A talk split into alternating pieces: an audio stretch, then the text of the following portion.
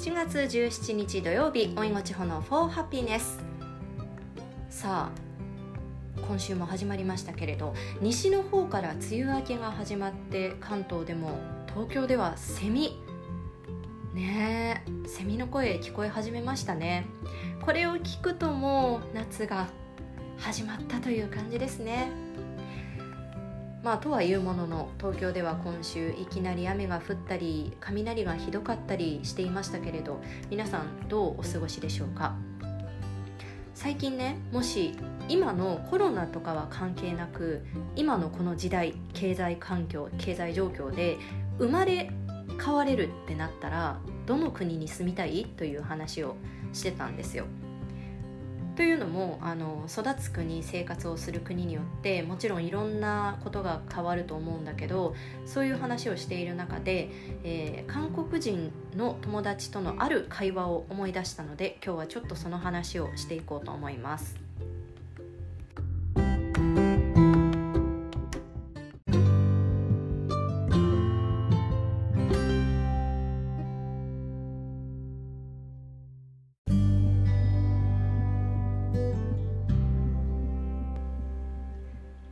生まれ変われるなら生まれ変わるならどの国がいいか拠点を変えるならどの国がいいか。私はやっぱり英語圏の国がいいなと思うんですよ。イギリスアイルランドアメリカオーストラリアニュージーランド。ですかねざっくり言うと、まあ、その他にも小さい島とかでも公用語の国公用語が英語という国ありますけれど。まあ、何より英語圏の国だと一番最初に覚える言葉ファーストランゲージが当たり前だけど英語じゃない。でそれって本当にいろんな可能性が広がると思うんですよ。英語をうんなんだろうこうお金をかけて留学に行ったりしなくても学ばなくても自然に話せるようになるじゃないですか。しかもネイティブスピーカーとして。それって選択肢があのとっても広がるなと思っていてあの時を遡ると学生の時にまあ大学に行きたいってなって、えー、英語圏のいろんな国が視野に入れられるわけじゃない？英語を自分がもうその時すでに話せるなら。で日本からももちろん行くことはできるんだけど、まあ、入学までにそれなりの英語力第二言語を学ぶ必要があるわけでもちろん就職も同じで生まれ育った国の中で選ばなくても良くなりますよね。選択肢が増えると思うんですよ。これももちろんね英語もすでに話せるっていう人ならあの英語圏じゃない国からでも就職することは可能だと思うんですけれどただこれちょっと聞いた話であのかなり流暢に話せてもネイティブの人とそうじゃない人の壁というのはあのやっぱり大きいみたいなんですよ。でそれは仕事をする上で任されるポジションに差が出てくることがあったり、まあ、だからやっぱりネイティブは強いなというか言い回しとか言葉の表現の仕方とかも日本語とは全く違うので、まあ、仕方ないんですけれど、まあ、あと単純に世界共通語っていうのは強いですよね。どこに行っても大体は伝わる、まあ、旅行もね苦労しなくていいわけだし。そうだから私は英語圏だといいなと思ったんですよ、まあ、だけれど生まれる国って選べないじゃない？当たり前だけれど。安全な先進国の日本にいることはとっても贅沢なことで贅沢だと思うんだけど贅沢がゆえに見落としやすいことが一つあると私は思っています。それはなんとなく自然に何も疑うことなく私も含めてね多くの人が学生の頃から自分は大学に進学して就職して結婚してという未来予想図をこう描くじゃない？自分の中で。その未来予想図が当たり前のように日本国内であるということ。でもこれってあの自然なことだと思うんですよ。だって日本って恵まれた国だし国内で全て事足りるというかわざわざ出る必要はないというか。だけどこの考えがこうハッとしたのがあのイギリス留学中に出会った韓国人の友達と会話してた時のことで、えー、その子は、えー、19歳韓国人の女の子ね。で彼女はオランダの大学に行くために英語留学をイギリスにしに来ていたんですよ。で若いのに偉いねって私は19歳の時にそんなねことを全然考えていなかったので偉いねっていう話をしていてじゃあその子が韓国では超一流大学を卒業しないと国内の企業に就職できないんだよ。だからみんな国内での就職はそこまで希望していなくて大学進学とかあと就職をきっかけに海外海外に拠点を移す人が多いんだよって話してくれたんですよ。でもちろん韓国にとどまって一生を過ごす人もたくさんいるみたいなんですけれど、まあ、韓国っていうのはあのまだまだ格差があるようで安定したお給料をもらえる職業だとやっぱり一流大学を出ないと難しい。でまたその一流大学に入るのもとっても難しいわけだからそれだと英語を取得してで海外の大学に行って海外で就職する方がいいんじゃないかと考える若者が多いそうなんですよね。ちょっと話が変わるんですけど韓国の人口って日本の半分日本が1億2000万人だけど、えー、韓国が5100万人ぐらいだったと思うんですけれど、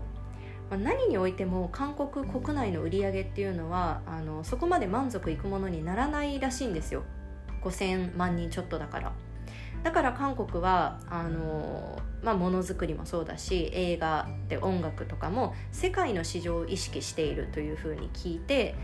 日本って1億以上の人口がいるから国内でも十分やっぱり事足りてしまうんですよね。それぞれね売り上げもあると思うしそういうのはやっぱ関係あるのかなって思うんですけれど。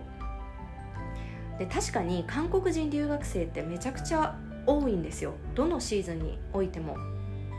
あの留学エージェントの人に聞いた話なんですけど1年間の海外留学に行く人数の割合っていうのが日本は韓国よりも人口が多いのにもかかわらず韓国の人の方がかなり上回っているそうでごめんなさいちょっと細かい数字を忘れてしまったんですけれどでも確かにその韓国人留学生っていうのはめちゃくちゃ多くてであの実際に出会った韓国人の友達がその1人オランダの大学、えー、もう1人が、えー、スウェーデンの大学で、ま、あともう1人も今ちょっとコロナの状況であのなかなかうまくいってないんだけれどイギリスの大学に進学するって言ってる子もいてあとねあのイギリスで出会った韓国人の中で、えー、就職でイギリスに来てイギリスで出会った韓国人と結婚したとかそういう人も多かったですね。だからこう思い描く未来予想図の中に、えー、韓国人の人は多分世界があの世界に重きを置いて未来予想図を描いてるんですよね。あの何が言いたいのかという話なんですけれど あの韓国の方がいいというわけでもなくだからといって日本は恵まれているという話でもなく単純に生まれる場所によって生き方がめちゃくちゃ変わってくるなと思思ったんですよ。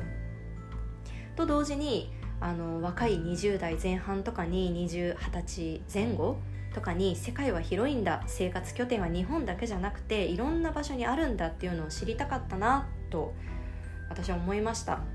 あの就職活動の時にあのアナウンサーになりたくて全国各地を回ってね受からなかったどうしようってもう眠れない夜もあったりしたんだけど。まあそれはそれでいい経験だしいい思い出ですよ。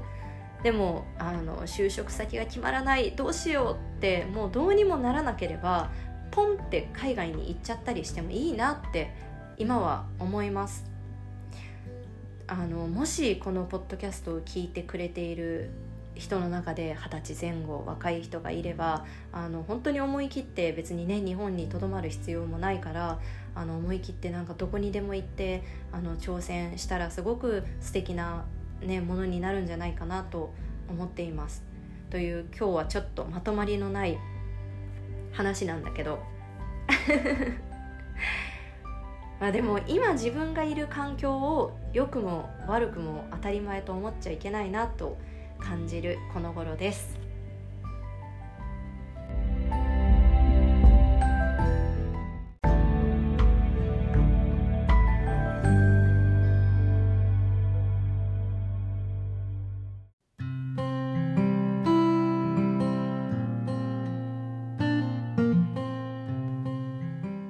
そういえばあの以前ここで話したコスタコーヒーイギリスの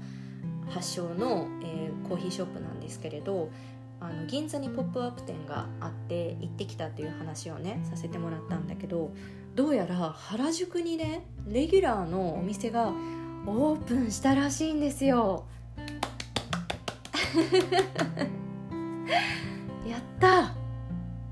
これは行かなければ。ということでまあ今年の夏とかにね行けたらいいなまた緊急事態宣言もね出ていますからねというわけで梅雨明け東京はどうなるんでしょう？来週今週末来週するのかな？皆さんも素敵な週末をお過ごしください Thank you for listening to my podcast. Have a lovely weekend. Hope you're keeping healthy and safe. Bye bye.